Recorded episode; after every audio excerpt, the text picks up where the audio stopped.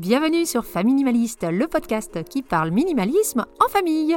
Je m'appelle Hélène, j'ai 42 ans et je suis la maman de trois minimalistes de 10, 12 et 14 ans. Après des débuts familiaux en Bretagne, nous avons fait un détour de 7 ans vers la Nouvelle-Zélande avant de poser nos valises en Suisse où nous habitons actuellement et où j'exerce le métier de professionnel du tri et de l'organisation. Nous sommes minimalistes depuis quelques années maintenant et dans ce podcast, en solo ou en duo, je partage avec vous trucs, astuces, méthodes et expériences sur une vie débarrassée du superflu et concentrée sur l'essentiel. J'essaye d'alterner les épisodes un peu plus philosophiques sur la théorie du minimalisme et les grandes idées qui s'y attachent, avec des épisodes beaucoup plus pratiques sur comment mettre en place des techniques et des méthodes pour arriver à une vie minimaliste. Et cela même si on est une famille nombreuse. Dans l'épisode d'aujourd'hui, je vais vous parler des objets que l'on garde au cas où. Les maisons de mes clients en débordent. Combien d'équipements de sport, de matériel de bricolage ou de vaisselle et d'électroménager en plus gardons-nous juste au cas où Dans la première partie de l'épisode, je parlerai du pourquoi. Pourquoi gardons-nous tous ces objets au cas où? Ensuite, nous verrons en quoi cela pose problème de garder tous ces objets. Dans une troisième partie, je démontrerai ce mythe du au cas où qui veut que c'est quand on s'est séparé d'un objet qu'on se rend compte qu'on en avait besoin. Et enfin, dans la dernière partie, je partage avec vous la méthode, comment faire pour se débarrasser de tous ces objets. Allez, c'est parti pour l'épisode du jour. Avant de rentrer dans le vif du sujet, sachez que j'ai bien travaillé pour vous cette semaine. J'ai créé une fiche pédagogique qui accompagne cet épisode, dans laquelle vous retrouverez le résumé de cet épisode, ainsi que des pistes de réflexion et des exercices pratiques pour mettre en place ce que je vais évoquer dans une minute. J'espère que ça vous plaira. Le lien est en description. Si vous me suivez sur les réseaux sociaux depuis un petit moment, vous aurez vite compris que les objets au cas où sont ma bête noire, et ce pour deux raisons. La première est professionnelle. Les maisons de mes clients débordent d'objets au cas où. C'est souvent la raison numéro un pour laquelle leur maison est encombrée, c'est qu'ils gardent tout au cas où. Et si les raisons divergent sur pourquoi garder toutes ces choses, la logique derrière est toujours la même. La deuxième raison est un petit peu plus personnelle. Avant que nous fassions notre grand désencombrement qui a mené à cette vie minimaliste que nous vivons maintenant depuis quelques années, nous avions accumulé énormément de choses parce que mon mari voulait les garder au cas où. J'ai donc une expérience directe et personnelle de l'effet que cette accumulation d'objets au cas où peut avoir sur l'organisation de la famille et sur son quotidien. Rentrons donc maintenant dans le vif du sujet pourquoi gardons-nous tous ces objets au cas où La première raison, c'est une peur de manquer. En tout cas, c'est la raison la plus courante. On a peur d'avoir un jour besoin de tel ou tel objet et de se retrouver le bec dans l'eau car on ne l'a plus apporté. La peur de manquer est souvent quelque chose qui nous est transmis de génération en génération et peut toucher tout le monde. J'en veux pour preuve cette ruée vers le papier toilette et autres produits de première nécessité que l'on a vu dans tous les pays du monde lors de l'épidémie de Covid. Cette peur de manquer est souvent aussi courante qu'irrationnelle dans les sociétés dans lesquelles nous vivons aujourd'hui. Une deuxième raison pour garder ces objets au cas où est le côté pratique. On est persuadé que ce serait beaucoup plus pratique d'avoir cet objet sous la main quand on en aurait besoin plutôt que de trouver une alternative. Mais devrait-on garder quelque chose juste parce que c'est pratique? Ça, c'est une autre question à laquelle je tenterai de répondre tout à l'heure. Sans vouloir vous spoiler, je pense que vous connaissez un petit peu la réponse déjà. Un autre cas où assez classique, c'est le je garde ça au cas où ça prenne de la valeur plus tard. Ce n'est pas tellement la peur de manquer au terme de manquer de quelque chose, mais c'est plutôt la peur d'une occasion manquée de se dire qu'on avait un trésor dans les mains et qu'en s'en débarrassant, on lui a tourné le dos et donc euh, tourné le dos à une fortune potentielle. Alors en ce qui concerne cet argument, je ne vais pas attendre la prochaine partie de l'épisode pour en parler. Non, il y a très très peu de chances que ce que vous avez dans les mains prenne de la valeur à l'avenir. Je ne dis pas jamais, mais je dis rarement. Dans tous les désencombrements que j'ai pu faire chez des clients, je n'ai jamais trouvé de trésor. Et garder un objet qui prend de la place, qui nous demande du temps, de l'énergie pour s'en occuper, vaut-il vraiment l'argent que l'on pourrait peut-être récupérer dans quelques années. Et puis ça vaudra de l'argent plus tard. Mais quand plus tard? À force d'attendre, de toute façon, on ne vend jamais. Et ces objets-là finiront aux bonnes œuvres ou alors en déchetterie. Alors vraiment, pourquoi attendre? Et enfin, une des dernières raisons pour lesquelles les gens gardent des choses au cas où, quand je dis les gens, je me mets euh, bien sûr dedans, c'est parce que des fois, certains objets symbolisent la personne que l'on aimerait être dans l'idéal. Je ne vais plus à la gym cinq fois par semaine depuis que j'ai des enfants, mais on ne sait jamais au cas où j'y retourne. Bon, bah, je vais regarder cinq tenues de sport en trop. Un jour, je reprendrai peut-être mes études, donc je vais garder tous mes cours de la fac. On ne sait jamais, au cas où il me soit utile un jour. Et ces guides sur des pays que je voulais visiter mais que je n'ai pas pu, bah, je vais les garder. On ne sait jamais, je serai peut-être être un voyageur dans le futur. Quelque part, se débarrasser de ces objets, c'est un petit peu se débarrasser de l'espoir que l'on a de redevenir cette personne ou de devenir cette personne que l'on a envie d'être. Ah, si l'on pouvait s'aimer tel que l'on est, se satisfaire de ce que l'on a, c'est sûr que nos maisons déborderaient beaucoup moins. Bon, tout ça pour vous dire qu'il y a beaucoup de raisons pour lesquelles on garde les objets au cas où. Et si ces raisons sont diverses, elles ont un point commun, c'est qu'elles cachent souvent autre chose. Des choses comme par exemple la difficulté à prendre des décisions. Lorsque je confronte mes clients sur les raisons qui font qu'ils gardent cet objet-là, lorsqu'ils me répondent au cas où, je leur demande souvent au cas où quoi. Et là, deux fois sur trois, ils n'ont pas vraiment de réponse. Ils n'y ont tout simplement pas pensé, ils répondent au cas où parce qu'ils sont incapables de prendre une décision sur tel ou tel objet. Est-ce qu'ils doivent le garder ou non Et c'est cette difficulté à prendre des décisions qui mène souvent à un encombrement. Donc si vous voulez vous décharger de plus de choses possibles dans votre maison, si vous voulez adopter ce mode de vie minimaliste, travaillez sur votre prise de décision. J'ai fait un épisode, l'épisode 4, je crois, sur euh, le minimalisme, c'est savoir choisir. Je vous recommande d'aller l'écouter si vous avez euh, des petits problèmes de ce côté-là. Alors quand je dis que les gens ont du mal à prendre des décisions, c'est souvent qu'ils ont peur de prendre la mauvaise décision. Et ça, souvent, ça révèle un petit peu autre chose derrière. On garde ces choses-là au cas parce que si la chose arrive et que l'on n'a pas l'objet qu'il nous faut pour affronter cette situation, qu'est-ce qui va se passer? Il va forcément se passer quelque chose de négatif. Donc les gens qui gardent des choses au cas où sont souvent des gens qui ont peur de l'avenir, peur du futur, de peur de ce qui pourrait leur arriver. Je dis souvent, ce n'est pas une généralité absolue bien entendu, mais en tout cas, dans mon expérience, c'est ce qui revient le plus. Et enfin, derrière cette justification de je garde cet objet au cas où trois petits points, se cache une espèce de vulnérabilité, une, espèce de pudeur. Il y a des objets complètement inutiles, complètement personnels que l'on garde parce qu'ils nous font du bien et il n'y a pas de honte à ça. Mais on a du mal à l'avouer, donc quand on nous demande mais pourquoi tu gardes cette vieillerie, on va répondre au cas où. On préfère dire que cette chose-là nous serait utile alors qu'en fait non, pas du tout, on y est juste attaché. Et on a le droit d'être attaché aux objets. Si cet objet fait partie de votre essentiel, vous pouvez le garder. Pas besoin de s'inventer de fausses excuses. Donc voilà un petit peu le tour d'horizon fini sur euh, pourquoi nous gardons les choses au cas où, qu'est-ce qu'on met derrière ce au cas où. Je trouve que c'est important de faire le point là-dessus. Comprendre sa relation aux objets est une étape cruciale vers un mode de vie plus minimaliste. Abordons maintenant la deuxième partie, mais en quoi cela peut déranger? Quel est le problème si on garde des choses au cas où? Des fois, le fameux au cas où arrive et on est bien content de les avoir, ces objets. Alors oui, ça, je ne vais pas vous l'enlever, c'est vrai. Le problème surgit lorsque cette réponse devient automatique, lorsque cela devient notre mode de fonctionnement. Pourquoi je garde ça Au cas où? C'est là que les choses finissent par s'accumuler et qu'on s'éloigne de plus en plus de ce mode de vie minimaliste. Le souci, c'est que l'on ne voit aussi les choses qu'à court terme. Oui, c'est plus pratique d'avoir un karcher sous la main lorsque l'on arrive avec des vélos complètement crottés après une sortie en VTT, mais si on n'en fait pas du VTT ou on n'en fait plus, qu'est-ce qui est le plus pratique? Décroter un vélo dont on ne se servira pas ou devoir pousser ce karcher qui prend de la place? Et qui dit prendre la place, ça dit prendre la place de quelque chose qui serait peut-être plus utile. Sans compter la culpabilité que l'on a à chaque fois que l'on descend et que l'on voit ce karcher qui est là et qui ne fait rien, ce petit rappel que l'on a dépensé pas mal d'argent pour quelque chose qui, au final, ne servira pas. Alors oui, on se ment, on se dit mais si, au cas où j'en fasse du vélo. Les objets ne sont pas neutres et ils nous envoient un message. Si vous avez acheté un bateau il y a quelques années et qu'il est dans votre jardin et que vous le gardez au cas où vous auriez à nouveau du temps pour pouvoir vous en servir, vous vous mentez non seulement à vous-même, mais en plus à chaque fois que vous le voyez ce fichu bateau dans le jardin. Non seulement vous pouvez vous sentir coupable en le voyant, mais aussi nostalgique ou alors il peut même vous rappeler toutes ces disputes que vous avez eues avec votre conjoint ou conjointe à propos de cet achat. On pense souvent au coût de remplacement d'un objet si on devait s'en séparer et qu'on en aurait besoin à nouveau, mais ne jamais oublier qu'il y a un coût caché à tous les objets qui sont dans notre maison. J'en ferai un épisode de podcast dédié ces prochaines semaines. Je pars toujours du principe qu'il vaut mieux privilégier le bien-être du présent plutôt que le confort dans une situation qui risque de ne même pas arriver. Ne pas se confronter à certains au cas où, comme par exemple la peur de manquer, nous maintient dans l'idée que le pire reste à venir. Alors oui, je sais que l'avenir n'est pas forcément très brillant si on écoute les news tous les jours comme moi, et le but n'est pas de vivre dans un optimisme béat à toute épreuve, mais je ne pense pas qu'il soit aussi très sain de vivre dans cette constante peur de manquer. Surtout que si on gratte un petit peu, elle est souvent injustifiée. Il y a aussi des choses que l'on garde au cas où et qui font un petit peu, voire beaucoup de mal. Par exemple, garder les vêtements de notre deuxième enfant parce qu'on aimerait peut-être en avoir un troisième. Je donne cet exemple car c'est quelque chose d'assez courant chez les clients que je visite. Quand on a déjà un enfant, se pose vite la question du deuxième enfant, quand on a un deuxième, celle du troisième, etc.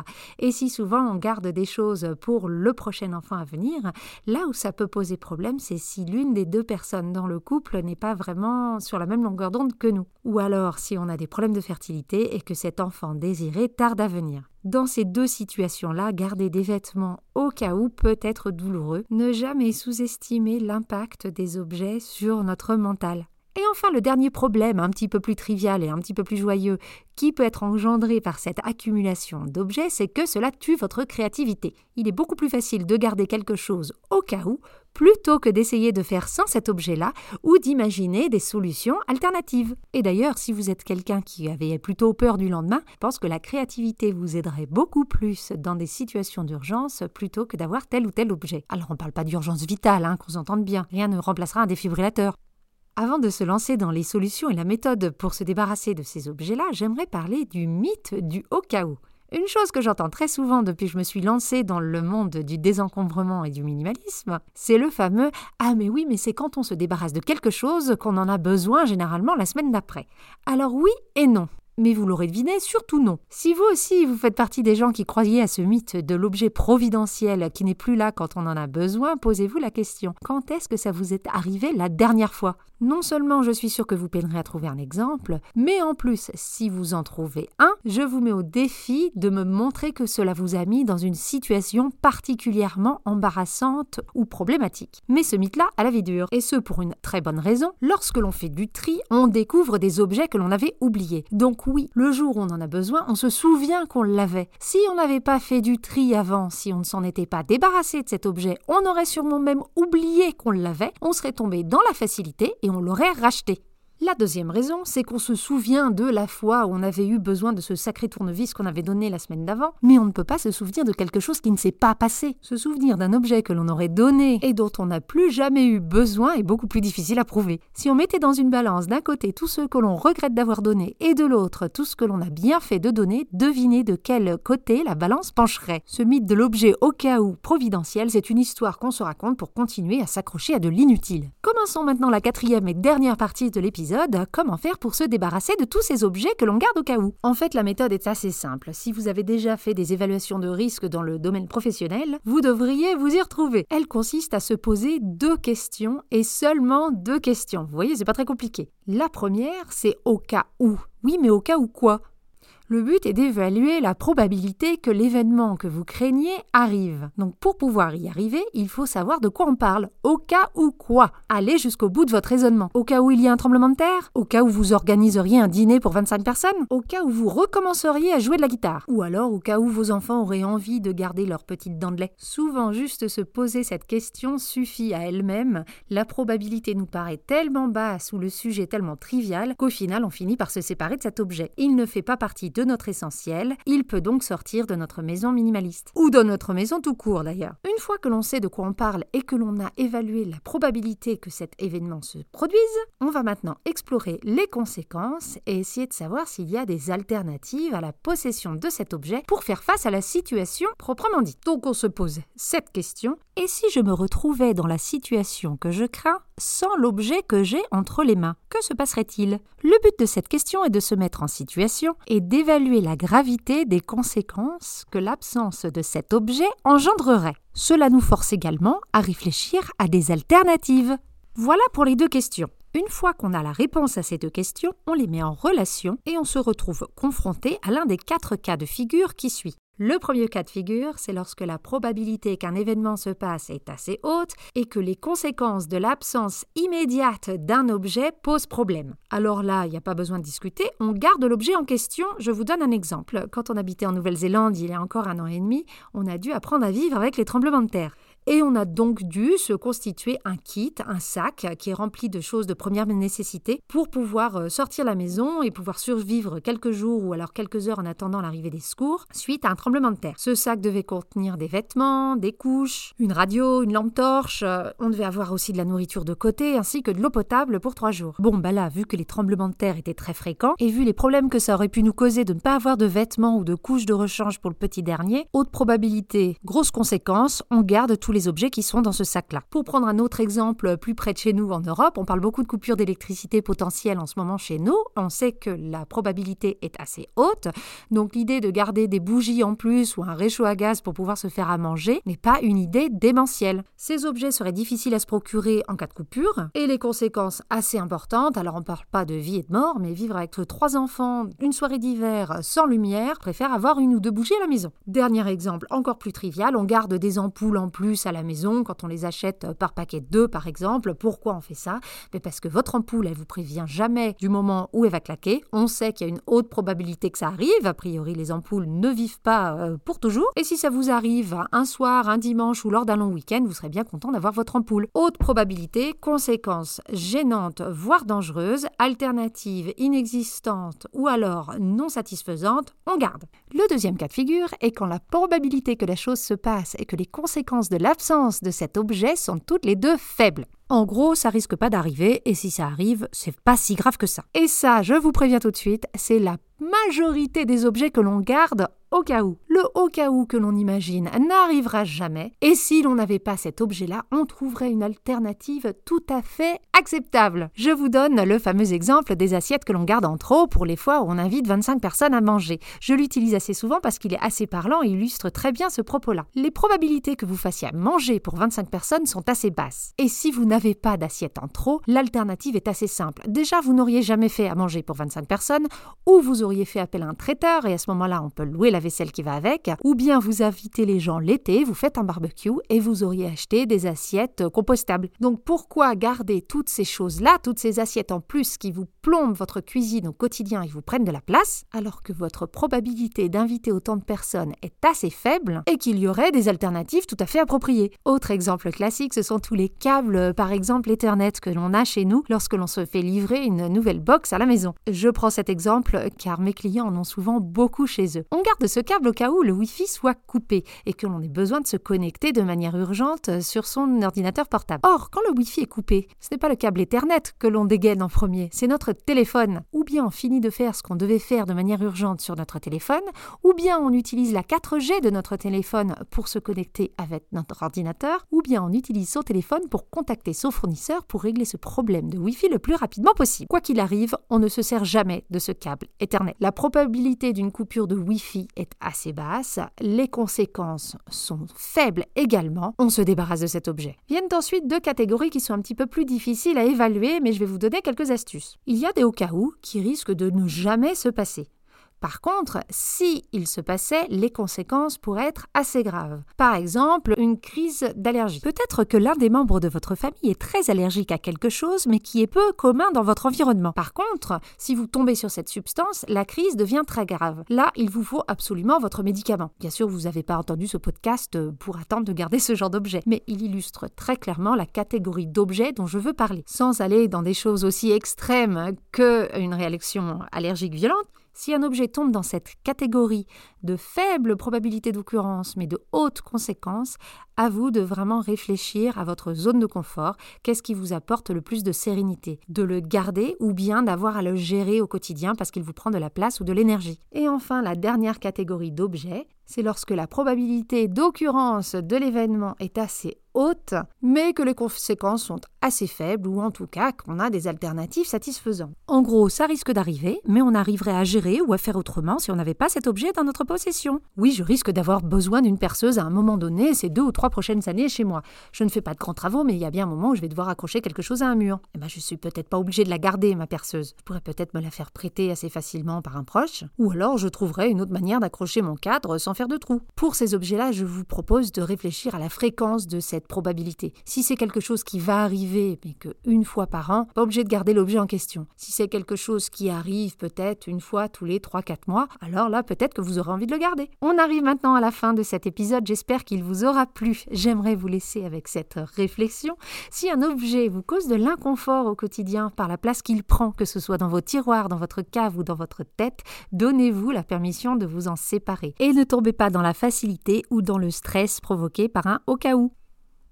Si l'écoute de cet épisode ou du podcast en général vous donne l'envie d'aller vers une vie plus minimaliste et vous donne envie de désencombrer chez vous mais que vous ne savez pas par où commencer, je vous invite à aller dans la description de l'épisode pour télécharger gratuitement ma liste de tri pièce par pièce. Je vous suggère les objets à garder, à jeter ou à donner en fonction de la pièce que vous voulez trier. Pour toujours plus d'astuces, vous pouvez vous abonner à ma newsletter ou me suivre sur mes réseaux sociaux. Je mets toutes les références dans la description de cet Et enfin, si vous aimez vraiment ce podcast et voulez me soutenir dans sa création, merci de mettre 5 petites étoiles ou 5 petits cœurs sur votre plateforme d'écoute et de le partager avec un maximum de gens. Je vous dis à la semaine prochaine pour un nouvel épisode.